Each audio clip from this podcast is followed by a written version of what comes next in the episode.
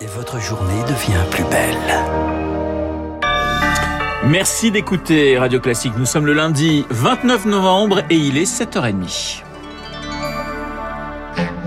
La matinale de Radio Classique avec Renaud Blanc. Et à 7h30, le journal de Charles Bonner. Bonjour Charles. Bonjour Renaud, bonjour à tous. À la une ce matin, une maison commune. Les partis de la majorité présidentielle lancent leur colocation, un super mouvement qui rassemble la République en marche, le Modem, Horizon d'Edouard Philippe, Agir et l'aile gauche avec en commun et Territoire de progrès. Un meeting ce soir à la Mutualité de Paris pour la présentation d'Ensemble citoyen. C'est le nom de cette nouvelle structure qui doit assurer la réélection du président Victoire Fort. Après de très longs mois de gestation, la maison commune arrive à point nommé pour Olivier Becht, président du groupe Agir Ensemble à l'Assemblée. La droite se divise entre plusieurs candidats, au moment où la gauche se divise avec les écologistes.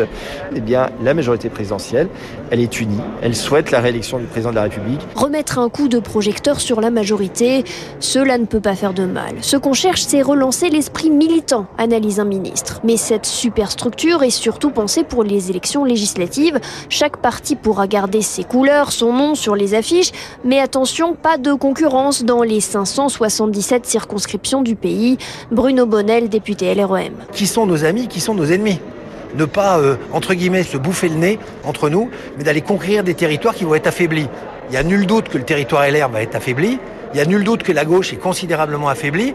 Donc cette maison commune permet d'être une espèce de havre pour que la majorité présidentielle s'élargisse. Dans le groupe LR, il y a des dizaines de députés qui pourraient se rallier à la prochaine mandature, souffle un député optimiste. Avec Ensemble citoyen où toutes les sensibilités pourront s'exprimer, la majorité croit détenir la bonne formule. Le reportage de Victoire Fort. Cette question à présent, Charles, la campagne présidentielle va-t-elle se dérouler dans l'ombre du variant Omicron? Détecté en Afrique du Sud, les frontières commencent à se refermer à l'image du Japon. Ce matin, Israël se barricade également. Une réunion des ministres de la Santé du G7 se tient aujourd'hui.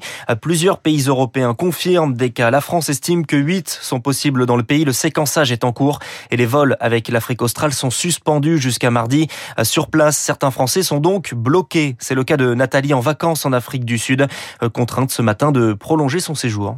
On en revient un peu à une situation de panique comme on a connu pendant la première vague où les frontières avaient fermé, où le trafic aérien était paralysé. J'espère qu'on va pas arriver jusque là, mais ce qui est un peu angoissant, c'est de pas savoir ce qui va se passer. Est-ce que l'avion que j'ai booké pour vendredi sera là? Est-ce que je pourrai monter dedans? J'en sais rien. Ou bien est-ce qu'on va passer sur un mode de vol de rapatriement? Parce qu'il y a quand même, je crois, beaucoup de Français qui sont bloqués ici. Et je sais que je finirai par rentrer chez moi. C'est donc un air de déjà vu. L'OMS demande aux pays de maintenir leurs frontières ouvertes.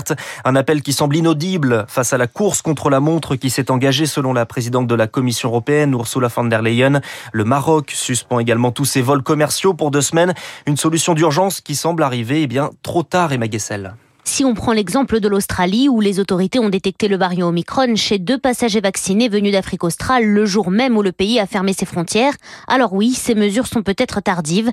Mais pour le professeur Cyril Cohen, directeur du laboratoire d'immunothérapie de l'université Bar-Ilan en Israël, fermer les frontières est nécessaire pour gagner du temps et en savoir plus sur ce nouveau variant. C'est vrai que ce variant se trouve déjà en Israël, on a déjà recensé plusieurs cas, mais d'un autre côté, on voudrait être capable d'avoir plus d'estimation en ce qui concerne la contagiosité en ce qui concerne la virulence de ce nouveau variant et en ce qui concerne surtout l'efficacité des vaccins contre ce variant. Mais pour Xavier Titelman, consultant en aéronautique, cette décision arrive trop tard et manque de cohérence pour être efficace. Soit on ferme totalement toutes les frontières sans exception terrestres, maritimes, ferroviaires et aériennes, et à ce moment-là, il va être bloqué dans certains pays. Mais là, avoir les pays qui choisissent un par un d'avoir des politiques totalement différentes, c'est complètement incohérent. Il faudrait au moins avoir une cohérence au niveau européen, parce que se fermer de certains pays et pas avoir des aires protégées en globalité, par exemple l'Europe, ça donnera pas d'intérêt. De son côté, l'Organisation mondiale de la santé a appelé à ce que les frontières restent ouvertes. Le décryptage d'Emma Gessel. Et nous reparlerons bien évidemment de ce variant avec mon invité à 8h15, Anne-Claude Crémieux, professeur en maladies infectieuses à l'hôpital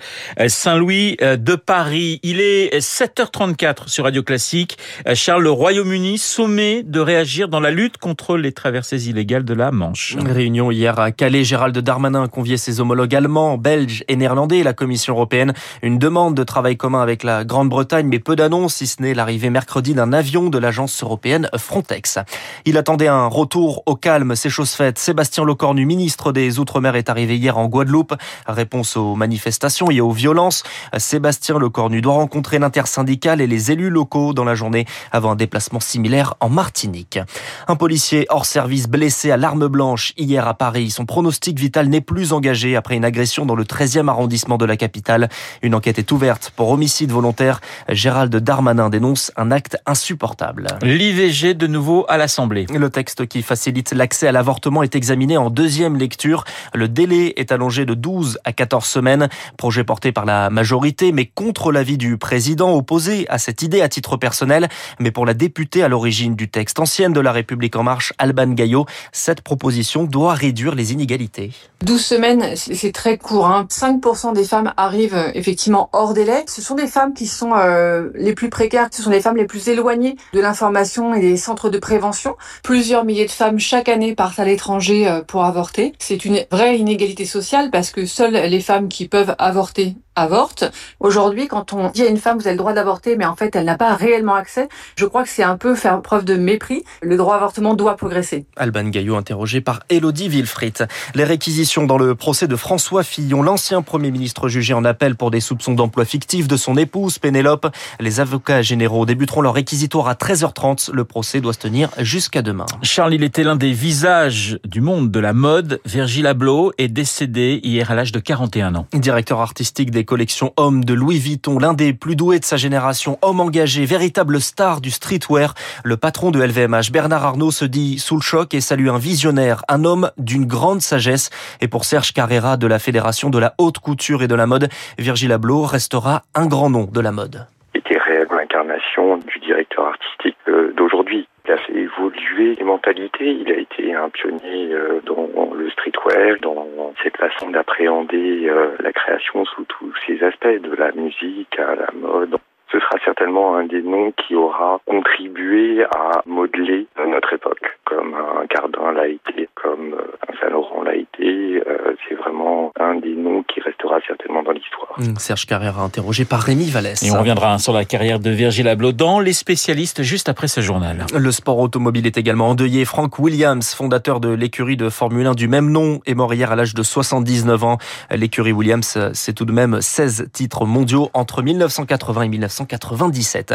Et puis on finit avec un pronostic, le vôtre, Renault. La cérémonie du Ballon d'Or qui sacre le meilleur joueur du monde, c'est ce soir à 20h30 au théâtre du Châtelet à Paris, avec trois favoris Lionel Messi, Karim Benzema et Robert Lewandowski. Bah écoutez, j'ai un petit faible pour euh, pour le Bayern et pour son avant-centre Robert Lewandowski. Euh, je voudrais qu'on évite Messi parce que je trouve qu'il le mérite pas cette année. Donc Moi, je suis d'accord. Je suis d'accord sur les deux. Voilà. Charles Bonner est d'accord avec moi. De toute façon, il n'a pas le choix puisque euh, c'est comme ça. Merci Charles. Évidemment, on vous retrouve à 8h30 pour un prochain point d'actualité. Il est 7h38 dans un instant. Les spécialistes, hein, je vous le disais, nous reviendrons sur la carrière de Virgil Abloh et puis nous parlerons de ce déplacement dans le golfe Persique d'Emmanuel Macron en fin de semaine. Les spécialistes dans deux...